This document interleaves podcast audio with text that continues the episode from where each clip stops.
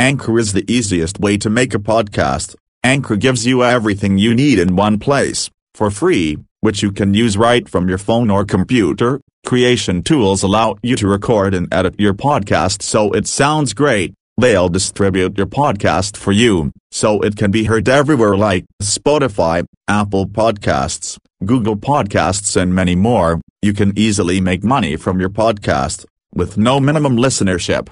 So, what are you still waiting for? Download the Anchor app or go to anchor.fm to get started. After I take the bar in August, I'm looking forward to joining a firm in Fresno, California, where I will be doing essentially doing litigation and using all of those tools and things that I learned in law school and putting them to good use. This is the Happen to Your Career podcast with Scott Anthony Barlow. We help you stop doing work that doesn't fit you, figure out what does, and make it happen. We help you define the work that's unapologetically you and then go get it. If you're ready to make a change, keep listening. Here's Scott. Here's Scott. Here's Scott.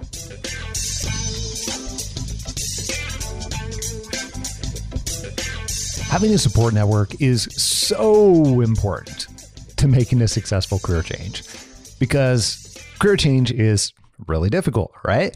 Okay, there's bad days, there's setbacks, and you need people in your life that you can talk to who you know will help keep you going. All right, I think we can all say that's a pretty straightforward idea. But what do you do when the people who should be your support network are trying to help you by telling you not to change careers? What do you do when the people you depend on to be your friends and loved ones and support through your life's challenges are holding you back? I had to say, look, you're my friend, you're my loved one. I love you dearly, and I want your and your support means so much to me. I need to make I need to give this a try, and if it doesn't work out, I'll be okay. Things will be okay. I need I just need for you to trust in me, in my skills, that things will be okay. That's Rebecca Maddox. She worked in politics in Washington, D.C. before deciding she needed a change, and she eventually became a lawyer with a totally different organization in California that actually fit what she was looking for out of her career. And as you can hear, not everyone close to her necessarily understood why she needed to make a change. I want you to listen later on in this episode because Rebecca articulates pretty great constructive way to talk to your friends, talk to your loved ones about career change, even if they're not being supportive.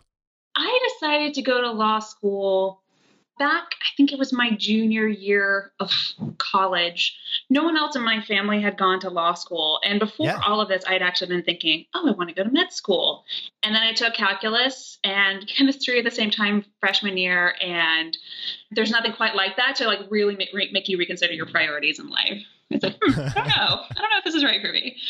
That totally cracks me up, but I'm curious why you, why you say that for people that may have not been through that particular experience. I know quite a few actually, but uh, Sure. if they haven't been, why, why do you say that?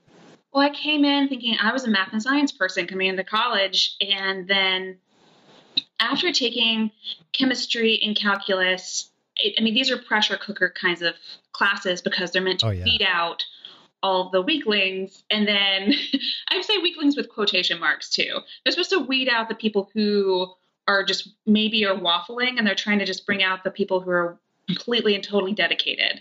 Yeah. And I remember getting back a grade on one of those tests and it was I think a 50 something average and there was no curve. I thought this is insane. The, pat, the like average on this test is failing. I don't know what I'm doing. So I reconsidered everything. I went on a longer journey with taking environmental science courses, learning more about environmental policy, going into women and gender classes and policy. I took a class, I think, on feminist jurisprudence. And that opened my eyes to the idea of, huh, I find this fascinating. What if the law is actually something I want to do? And I remember telling my parents I wanted to go to law school, and they said, Really? what? Really? really? sure? Are you, are you sure? And I took the LSAT. Um, I did an internship with a community group where attorney was representing the community community group in front of a zoning commission, and I thought this is just Yeah. incredible. So I ended up going to law school because I liked the idea of how you could use advocacy and arguments to like build a foundation to achieve something for someone. Because I think ultimately at the end of the day, I, I wanted to help people, and that's what moved me towards law school. I ended up going to law school at the University of Maryland. And, Yeah. and after I went to school there, I realized I've never been involved in politics. I guess fast forwarding, I realized, you know, I've had experience in un- undergrad with some environmental sort of organizing stuff back in the day. I now have experience in the law, but I've never looked at politics, which feels like another factor in something that's close to me now that I'm in Maryland and DC is not very far away. Oh no. What if, like, I don't have kids, I don't have a house. What if that's something worth trying? I love that you're asked you at that point in time asked the well, what if it is something worth trying? That is that is that's super interesting and super cool. yeah, it's. I decided to kind of start, just go start ta- talking to a few people of where do people even start? Where do you even go? What does this mean? And I ended up connecting with an office in DC. And I remember at the time I ended up working working there because it was 2013 recession was still hitting hard for lawyers and i said you know what um, I think it was because of all of that. I've gotten like people have told me that I'm scrappy. You just kind of go and you see what's out there and you kind of put your neck out there and see what you can get. That's why that part of my life led from the law into politics. And then I did that for a couple of years. That's interesting. So before you did that, it sounds like you ended up going in and talking to a few different people before you con- got connected up with that with that organization. But who were the types of people that you sought out to try and find out? Hey, what what even is politics? Like, what, what does all this mean? Like, eh, where who were those types of people, or who were those folks in your life? Oh yeah, no, that's a great question because coming from my family, my family is built my my extended family, my immediate family. It's filled with teachers, some doctors. You know, no one knew anything much about connecting in with politics. Yeah, And I remember a friend at school was involved more with politics, and there was an intern coordinator who handled more political internships for the school. And she said, You should go talk to her. And I said, Okay. And I think my, in general, my best, the way I found most of my internships or experiences while in school was definitely through teachers teachers saying, "Hey, you're, you should be connecting into externships. Hey, you should be connecting into these things." They, kind of acted as mentors to shepherd me through. And getting into politics in general is just it's a tough game. I mean, everyone everyone's coming in trying to prove their self-worth and it's a lot of networking and it's a lot of meeting people for coffee and trying to figure out they have a connection to their to their state, to their political beliefs, to their office, to someone in their office. It kind of helps to strip the green, as I've as I've um, phrased it. Kind of strips the the greenness off to become a little bit Uh, quicker. off of you very quickly. Exactly, yeah. you become no longer green almost immediately as you right. as you move into that. That's really interesting. I think a lot of people don't realize how much relationship building, networking, etc. is involved in when they think about politics. Mm. Because ultimately that's that's kind of the way stuff gets done or accomplished or vice versa, lack of accomplishment in in that in that world. And it's be, as I've gotten to know more people that are involved in politics in one way or another, I just naively didn't realize that, which is the same way in every other area of life too. But Mhm. I just, I totally, for some reason, didn't didn't click with that until like seven years ago or so. It's an amazingly small world. Once you start Yeah. to get into it, uh, I mean, there's kind of this catch 22 if you want to go work for Congress. They say, okay, first you need to have experience to go before you go with congressional something and something in politics before you get before you can be considered. But then you say, well, I need the job to get experience so I can be considered. so that's where the politics comes in is when you're trying to say okay here's some kind of connection here's some kind of connection we have here's something you have to your office and you realize that the con- political world is relatively small everyone kind of knows people floating around and heck there are even publications that track who's moving where at what time so it's a very everyone's very aware of what's going on Yeah. But I know that because you and I had a conversation maybe, I don't know, seven, eight months ago or something, which was the first time you and I had had met um, after you found HTYC. And at that point in time, you were less excited, shall I say, about about being in DC and being involved in the political arena. Is that is that fair to say? Yeah, that's fair to say. I would say during my Oh, time there, it was, it is really exciting. It is really interesting because you're dealing with some very big issues and everything's dynamic. Yeah. It's changing all the time. And you work with some very motivated, very intelligent people Yeah. and some very diplomatic and great people to work with. But at the same time, it's sometimes working at 50,000 feet, you know, feeling like you're kind of hovering above ground. It, you start, I think after a while, starting to wonder about my impact and connecting with people and wondering, is this the best use of my skills? And I remember people saying, oh man, but you've got the dream. And it kind of raises a red flag if people say you have the dream and you think, yeah, there, there, uh, there's a lot of truth to that, but something feels off right now, at least for what I think I'm looking for. Yeah. And I think in that moment, I started looking for a career coach because when you're in a position, especially that you have worked really hard to get, they've put in a lot of time, a lot of years, and you're thinking, okay, right, this feels right. It feels like I'm I'm gaining experience. I'm gaining some a little bit of uh, um, you know of a good reputation here. I've got something going. It's hard to talk to other people it's hard to know who to talk to to say, hey, I'm wondering if there's something else out there for me.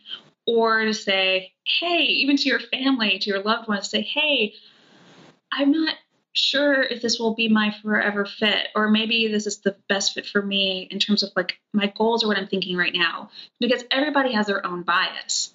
Everybody, you know, like your family supported you in getting you to this position. They want to see you happy, but they also are wondering, why would you leave? why would you do anything? Why would you stay? Why would you Yeah. stay? And or why would you ever consider leaving? Really? And, and so it kind of It's the dream. it's, the dream. and granted, there were a lot of opportunities, great opportunities, great people I worked with. Again, um, it's just kind of thinking, okay, so but for me and my skills and what I'm thinking next for my own personal move, what are my options? What, how should I be thinking about this? I think having a little bit of an outside perspective there of someone who can call you out maybe when you're not taking accountability for everything in your sphere, or maybe someone who can point things out or help you navigate it. I think that's what I was looking for. Interesting. So I'm curious, just diving back for a for a half a second, because it sounds like you were you were having fun with with some areas of it, and as you got in there was there was different levels of excitement and things that totally jived with what you were interested in, at least at the time. What really started you down the path of either realizing that it had changed or that you wanted something different? What happened in between there Mhm. that that caused you to have a difference of opinion from when when you went in and when you were were having fun of it with it initially. I started thinking about, I think I started feeling a little disconnected. Sometimes we would start working on an issue and then something else would become more politically important to be working on or focusing on. So jumping around, you know, you have a lot of loose, there were loose ends. And I thought, okay, am I, what am I accomplishing here? And it, I started feeling a little bit of that disconnect. And then also, uh, there's the sort of there's a thoroughness impact, but also the the depth of the issue, where when you're working on like a higher level on issues, you're trying to you don't want to dive too deep into the weeds, but you're also but you also need to create something. So I became a very versatile generalist, uh, looking at different issues across the spectrum, but it was diving into I think when you're running on an inch deep, mile wide. Yeah. You know, some people thrive in that thrive in that environment. They see the bigger forces and they enjoy just kind of, you know, staying a little bit in the substance, but mostly on the bigger forces and political forces and navigating that. But for me, I found that this is all very exciting. I would love to have something where I get to dive deep more into, be more of an expert on, sink my teeth into more.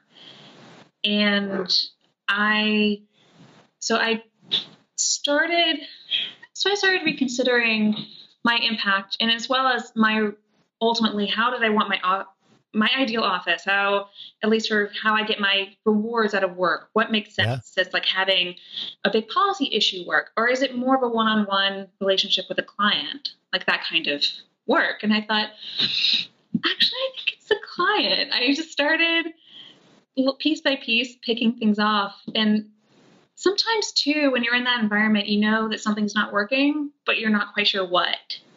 And it sometimes can be hard to hear your voice in that space and i think i was and two on top of all of this um, my heart you know my heart in terms of my job was starting to kind of wonder and then also my heart was also somewhere else like my significant other was he was out on the campaign trail and at that point in time, I thought, okay, how are we going to get ourselves in the same place?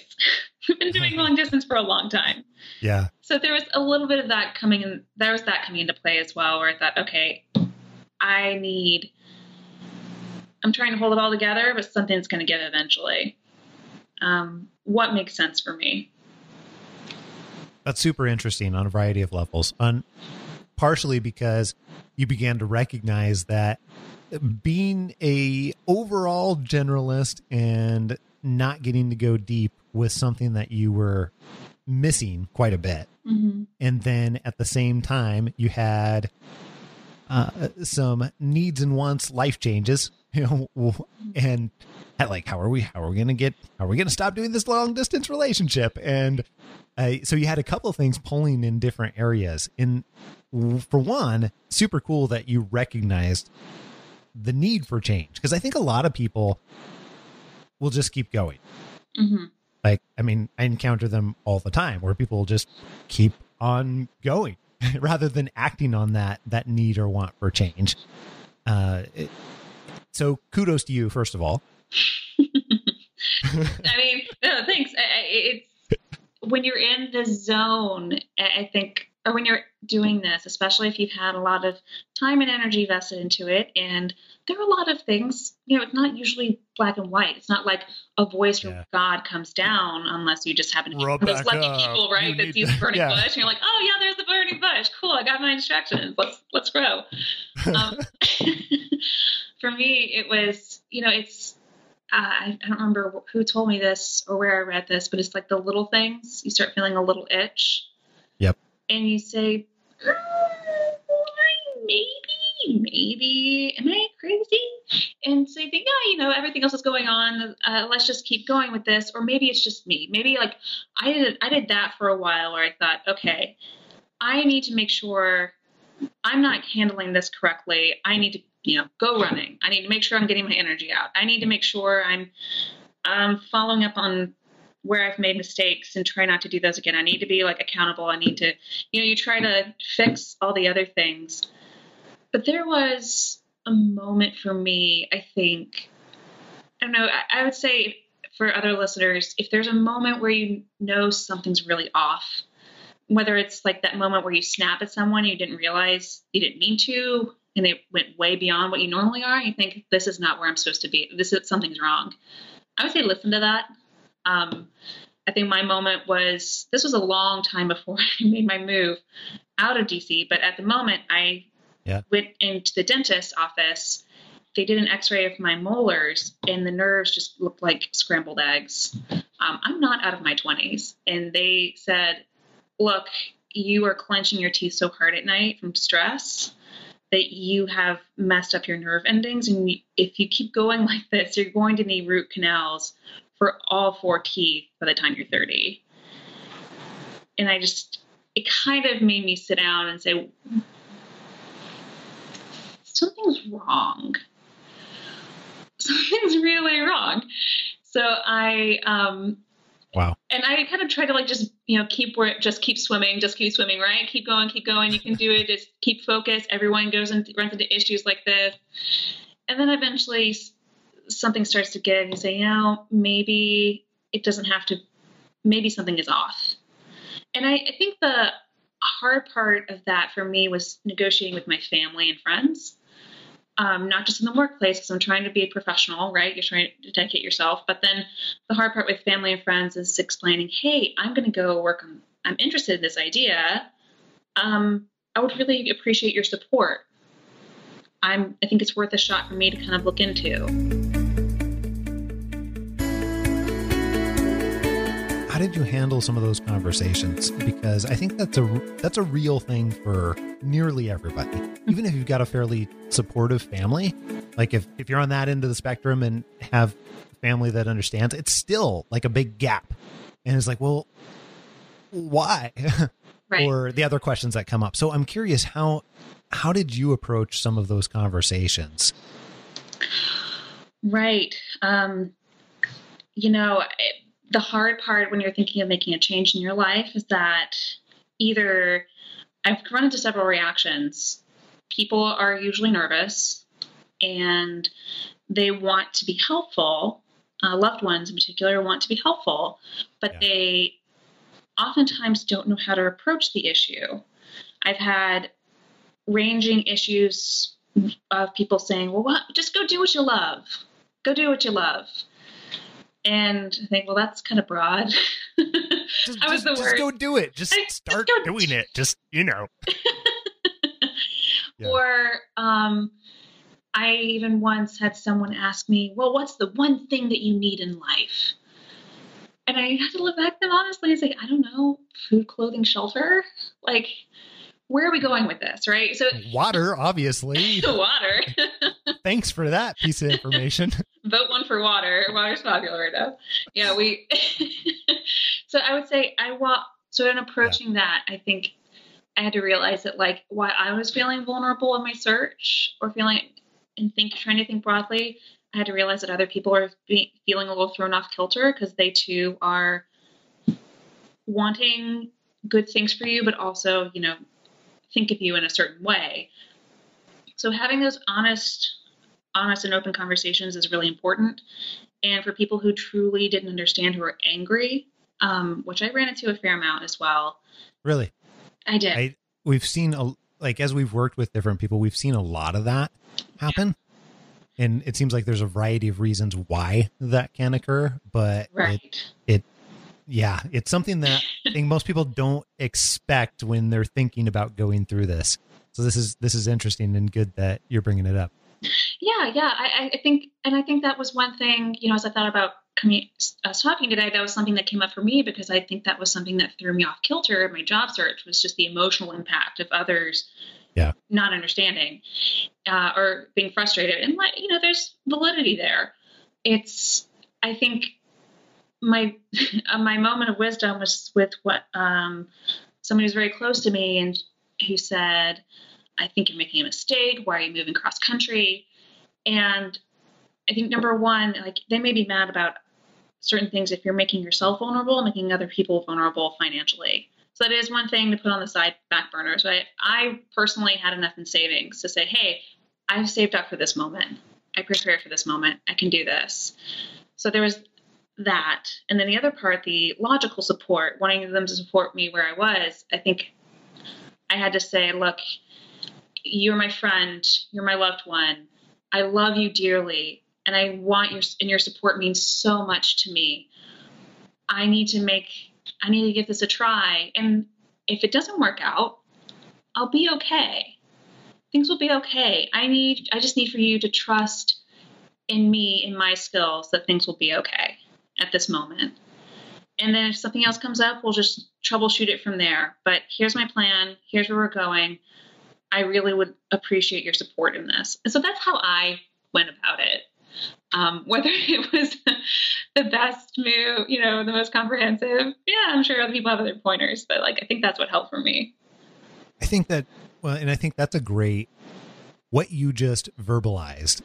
I think is a great script actually that we have we've found generally works. Because when you're explaining why when you're explaining why you need to make the change and then asking specifically for support and then even explaining that ultimately look it's going to be okay because of these reasons then i think that that helps people move from point a to point z in terms of how they're looking at it. Because what's it kind of interesting and i don't know if you found this too but many times it seems like when you're making big life change, people are looking at it through their lens of understanding and whether or not it would be good for them. Right. Not intentionally, like they they have your best interest in mind, especially if there's somebody close to you. Like they have absolutely have your best intentions in, in mind, but they're looking at it through their what would be good for them. Right. Accidentally or unintentionally. That's how how they're that's how humans' minds work for the most part. Right. So yeah. Yeah. Of course it wouldn't of course of course those big changes wouldn't be wouldn't be good for they're they're not going to be good for you, Rebecca, because ultimately it's not good for me, and that's the weird, It- weird. I don't know. Have you found that? I have, yeah. I, I I found that, and I found that it's not usually, it's not as much as I like have wanted it to be like a very straightforward, clear cut moment where you can say, you see, you really just want me to be here in this, you imagine me in this way because you want me to. Because of this one thing for you, there's never like just quite one thing. It's like an emotional process that everyone has to go through. And I think if you have, if you're trying to explain this to a lot of people, it is difficult. It's kind of exhausting having to go from conversation to conversation saying, Hey, I know you, this is important for you. And I know you've been supporting me and this is, has been really important for me.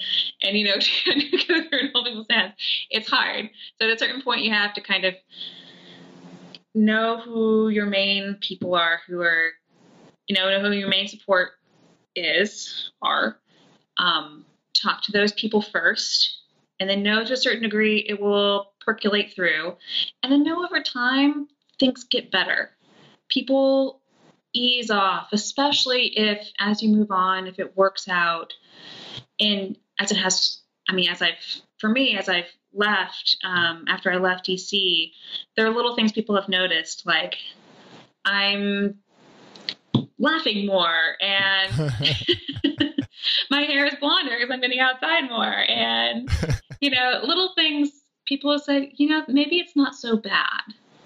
Um, I think, too, the idea of like dropping everything or dropping things and moving on to a different opportunity is something that's risky. And a lot of Yeah. people are risk averse, they're nervous. They wouldn't have necessarily done this for themselves. So that's another, you know, there's several hurdles of how people make their own decisions in addition to the fact that like maybe they just wanted you there. Maybe they said you know what? You have a great career and i've been bragging about you. And maybe i just i, I just always thought this was who and what you wanted and I, I who are you anymore? So there's a little bit of that going on too. And so that there's um, that's kind of the the untold story along with career change in my experience is the how you know how your support system works and I would recommend a good piece of advice that was given to me that I would recommend to others is know who's supporting you. Surround yourself with those people. Check in with those people. Um, you need support, and you if you need their support to help you accomplish your dream, or to move forward, or to do anything challenging, uh, whether that's lose five pounds or move across country, just have those people. Check in with those people every year, every so often to know that you're supported. That is amazing advice, especially just coming off of this. It's like fresh, it's hot off the press. Because you're still, for all intents and purposes, kind of like just been through this Yes. and just gotten off the train, if you will. So it's even I I forget like I'm surrounded by this all the time and and I've gone through this and I found these same things for myself too and I totally making multiple career changes myself did not anticipate that like that emotional toll that you're talking about earlier and you mentioned where you're just having lots and lots of conversations with people and you're like not just taking the actions but you're also explaining the actions and then you're trying to help make it easy for them to support you in in taking these actions and all the stuff that you just never imagined would would go along with it. Right. Uh, and I think that's part of the reason why so many people end up staying in the same place too, because that's that's hard. hmm It's hard and it's risky because what's you know what's on the other end of the yellow brick road, right? Like, Oh my goodness, what if the wizard's mean? you never know. You if you never take that leap of faith, will the brick, you know, if you leap out into the canyon, will the bridge build underneath you? Like, you know, that's that's scary. Will the other people be there to support you? I don't know. Um, you, you hope so, and it's yeah. Um, especially, I think for me, I made the decision to for where I was. I when my job ended, I didn't have anything else lined up, and I think that made other people nervous too. I think at the time I needed a little bit of, um, I was doing this cross country move, so finding a job cross country is hard enough, but like needing the clarity and the time and the space, sometimes that's um, that is a luxury. That is really nice. I, uh, yeah, not everyone, not everyone gets that. Well, and you have to, in order to be able to do that, and in order to be able to earn the right to do that in a way that can be healthy, Mhm. like there's a few prerequisites you have to have there. Because I've done the same thing, and I got the same reactions as I was going through it from all kinds of people. Um, they're like, "Really? Like, you just, you're just not working?" Like, yeah, and at, at that point in time, Yeah. like again, having that cushion, I think is was like that financial cushion was a way it was almost like my first line of defense to say, you know what, we're fine. I think we're gonna work this out. I'm working diligently on this. Everything is paid. Everything is good. yeah, So what's going on? Yeah, we had. Um, I would also say during that time because people are are nervous and they project that nervousness onto you, and in addition to your own like insecurities or you know trying to deal with oh my gosh, where is this? Go- am I am I gonna be able to do this? Did I make the right decision? Oh my goodness! Ah! Ah! Yeah. I would definitely, you know, the negative voices come. And something I also, that was helpful for me during the coaching experience was, and something I learned along the way was that it's also very important to give yourself some grace, show yourself some grace. And I would totally recommend Elizabeth Gilbert. Love her, love her. She has her book, Big Magic. And Yeah. listening to that was actually very helpful. This idea that you have this creative muscle and you have to give a little space to breathe. And maybe during this process, finding your, I felt a great deal of pressure to find the job. Coming from this job that I was at and then moving into another job, I felt a great deal of pressure to find something that was justified as like the bigger, better thing. Right? It's, um, there's this idea of like, where's the job, the one? Where's this? Are you moving up in the world? And Yeah. I- you just told all these people that you're going to you're going to make this big change. now you gotta you gotta own up, right? now you gotta own up, and Yeah, people are depending on you. And how's the job search going? How's it going? Have you found Oh anything yet? Oh my gosh! And stop. Um, we, uh, yeah, and I finding, I think in that uh, I learned a. I took a note. I very much believe in like cross pollinating ideas, and I, when Elizabeth Gilbert was talking about her about how like don't about artists who put so much pressure on themselves to try to create their whole career off of their art that it kills their creative muscle. Yeah. I that resonated with me so deeply. I thought, oh my gosh, I feel the same such similar pressure with finding the job. It's a move like finding this where's your career trajectory going, like finding proving success. I thought this is this is about finding what is my best fit for my skills. This is about finding the next best step in my career for me to be successful, where I will, where the average person might put in 100% and get 100% back, but maybe where I put in 100% and I get 150 to 200% back because I'm just doing what I'm supposed to do. And I thought that's what that's what I'm looking for here. I so hearing that advice kind of to ease off a little bit and realize, okay, if I have to go find another job to be a bridge for the moment, that's fine. I can do that.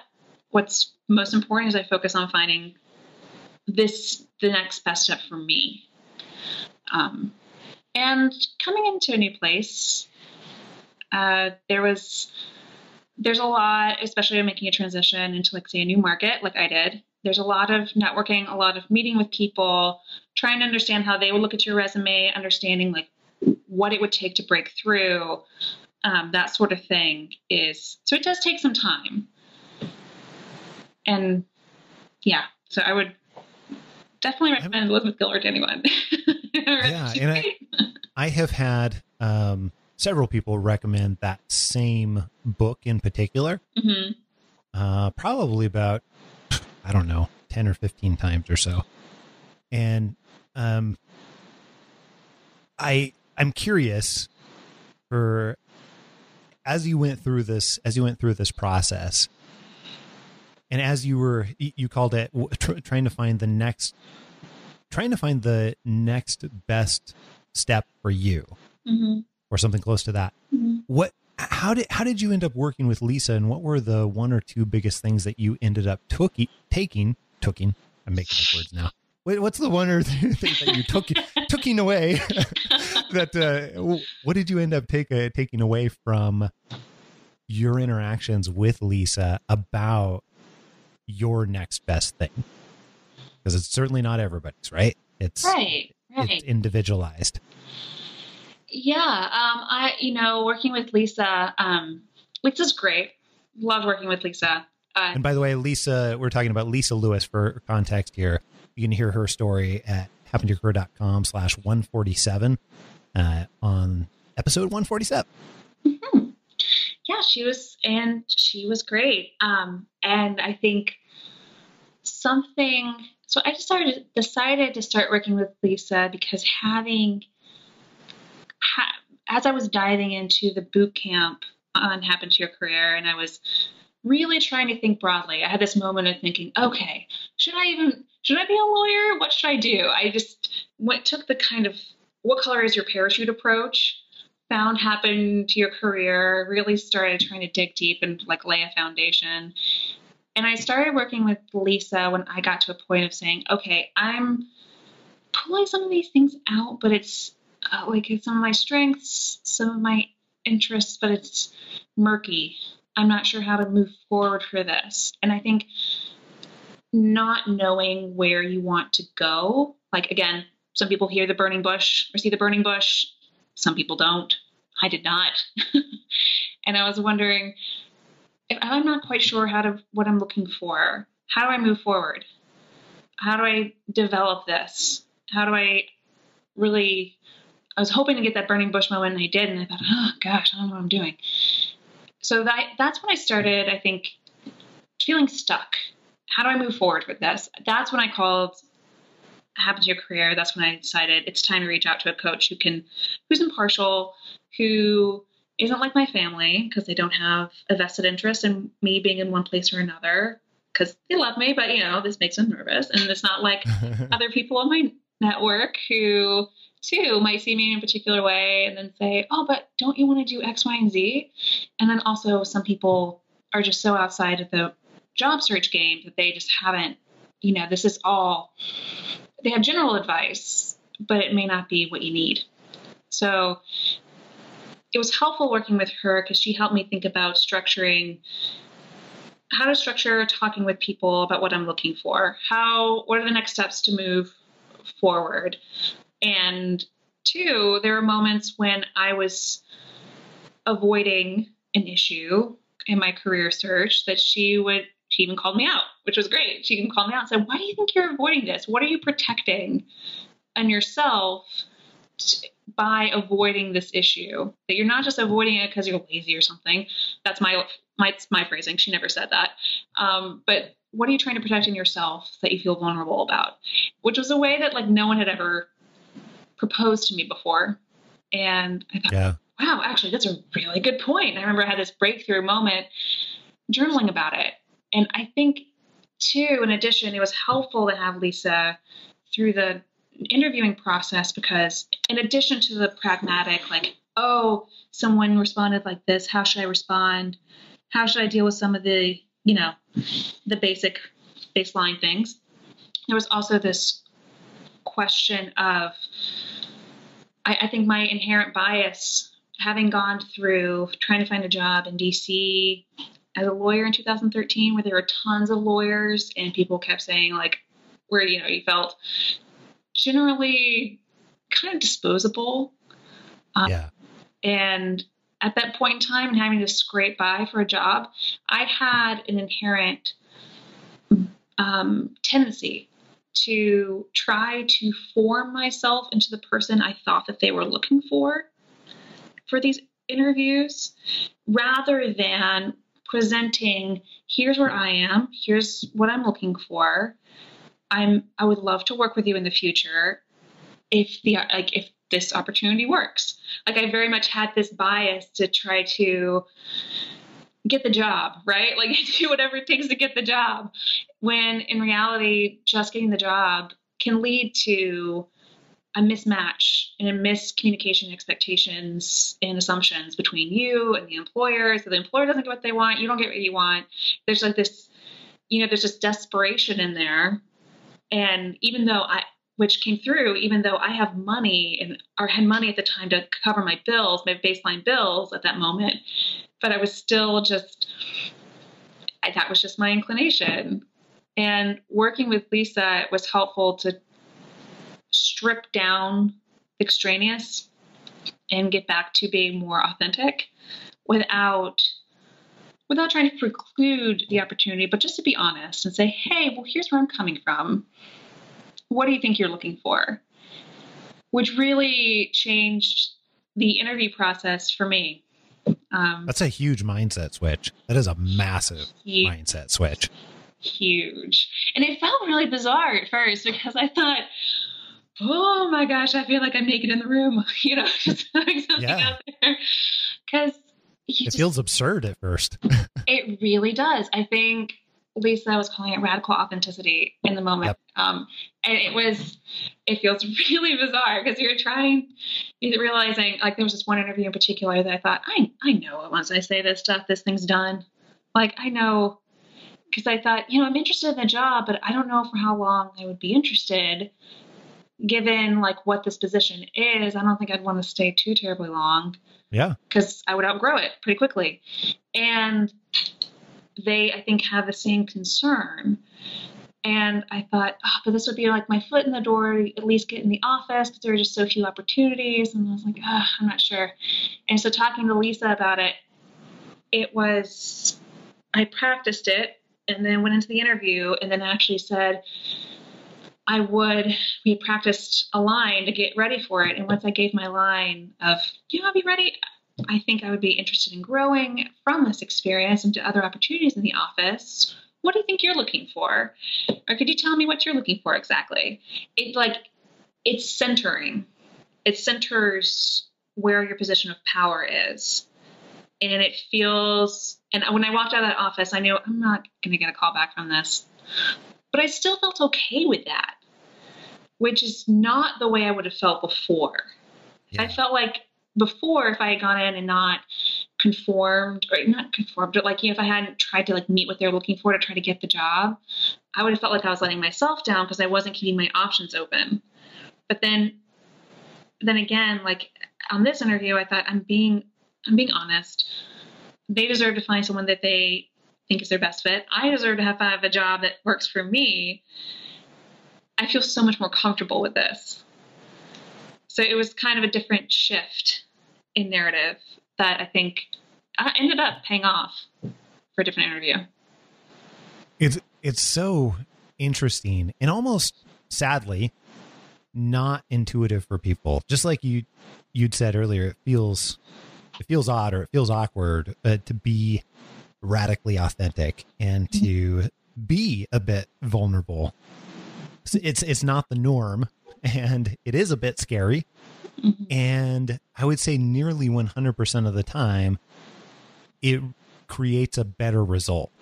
Hmm but it is but it is i mean it is super scary in some cases. And i I mean, I, I don't think I really believe that until I remember one uh one interview actually that I went into and uh got there and thought I was interviewing for one position and they started talking to me about another. And I'm like, wait a minute, wait a minute, oh, hold on. I I'm really sorry, but I'm actually here because I'm really interested in this. And the guy told me back and he's like, you know what? We actually we don't hire people for that position. We don't hire people for HR managers unless they have previous experience and they've been in you know some type of role for five years or whatever. And I'm like, well, I'm sorry, I I don't have that, but I'm really really interested. And he's like, well, why why are you here then? And then so we started talking and it opened up this dialogue and it was scary as all get out. I remember in that moment just before thinking, oh crap, having those same thoughts. Should I just get my foot in the door? Like, oh, I don't know. And then, but it, they ended up offering me the position that I really actually wanted at like a $20,000 increase uh, compared to what I would have gotten and, uh, and everything else from it. But I've seen that literally hundreds of times again and again and again that same type of uh, thing that you're describing. Mm-hmm. but it but it's hard. So I, I am here here's my question for you. Looking at looking back at all of this at this point and you got the opportunity to work work with Lisa. Not not everybody gets to work with Lisa or not everybody gets to work with our coaches and everything like that but what advice would you give people as they're thinking about making this change. Maybe they're back Mhm. in maybe they're back in the place where they're feeling that little itch and they're starting to have some of those moments where I don't know, they snap at somebody and and realize that their work is impacting their life in ways that they didn't anticipate. Right. What advice would you give them if they're kind of on the on the beginning portion of that journey? Right. Um, if they're on the beginning portion, I say you owe it to yourself just to give it some time. Give it, see what you think. See what, like, go try something. Um, go look into, like, see what your options are. Or even go talk to somebody who, reach out to someone, talk to friends, say, hey, do you know anyone who does this sort of thing? I think it's interesting. And maybe meet up for coffee because a five minute conversation or even 15 minute conversation because people are busy right? Like if it lasts for an hour great. If it lasts for five minutes great. Um, saying hi i think what you do is amazing. I'm trying to figure out what it what it means to do your i'm really curious what it means to do your job. Um, i would say it's worth it. It's no pressure. That's how and if it works out that's how most people find their jobs anyways. Um, it's and if you're in that moment and thinking okay there's nothing geez i'm so entrenched in where i am like moving is really just um, moving to a different opportunity is kind of a joke. I would say maybe you're right. You're pro- you there's a chance that you're a good chance that you're probably wrong unless you're in an extremely niche field because skills always skills are transferable. And if you're in that moment where you're realizing this is something that's really hitting me hard and hitting like impacting those around me right? Like it's when it, it goes beyond just you and it starts impacting those around you like you may be having that impact on those around you. It's worth it's worth say trying the boot camp um, stuff maybe doing a strength finders analysis doing something to just get a different perspective take a breather um, and realize that if there are those people in your life who say you get your job and you stick to it and that's the one thing that you do because i haven't gotten that advice as well you that's not the world we live in. It's more a game of rather than like plant your roots and see how deep they go it feels a little bit more like a game of Chutes and Ladders so it's just a matter of where you I love that. where you can sh- where you shift. Um and ultimately like if people are telling you you've got the dream um but it's something doesn't feel right that's fine. That's fine. Trust that. And if people are angry they'll come around. Especially if you're like you know that is wrong you're going to make yourself happy it's going to make everyone else happy right? Like do do the right thing. At least look into it. That's amazing advice. Hot, hot off the press. I've And been told I- for someone. yeah, yeah, and I have, I've found too that zero things in life that are worth doing are uh, that are big changes in any way are going to be just incredibly easy. Like very, very, very, very few are going to fall into that incredibly easy category. Uh, and I would say very close to zero, if not zero. And uh, anytime you're making big changes, there's always going to be somebody that disagrees. Mm-hmm. Mm-hmm. Definitely. most of our episodes on Happen to Your Career often showcase stories of people that have identified and found and taken the steps to get to work that they are absolutely enamored with, that matches their strengths and is really what they want in their lives. And if that's something that you're ready to begin taking steps towards, that is awesome. You can actually get on the phone with us and, and our team, and we can have a conversation to find the very best way that we can help. It's super informal, and we try to understand what your goals are, where you want to go, and what specifically you need our help with. And then we figure out the very best type of help for you, whatever that looks like, and sometimes even customize that type of help. And then we make it happen. It really easy way to schedule a conversation with our team is just go to scheduleaconversation.com. That's scheduleaconversation.com and find a time that works best for you. We'll ask you a few questions uh, as well. And uh, then we'll get you on the phone and figure out how we can get you going to work that you really want to be doing, that fits your strengths, that you love and you're enamored with. Hey, can't wait to hear from you. I want you to meet Darrah Brustein. She does, well, a lot of things. I am multi passionate and I do a lot of different things, and it's tough to get out in a quote unquote elevator pitch. So, what I told Scott was that I'm half entrepreneur and half writer, and he scoffed a bit and said, "Oh, there's there's so much more than that." So, it, it- frankly, it depends on the circumstances and the environment. Darrah is a writer, an entrepreneur, the owner of a credit card processing company, the founder of a live events company called Network Under 40. But overall, she's someone who has devoted a lot of her time, her life, her talent to helping people form meaningful professional relationships.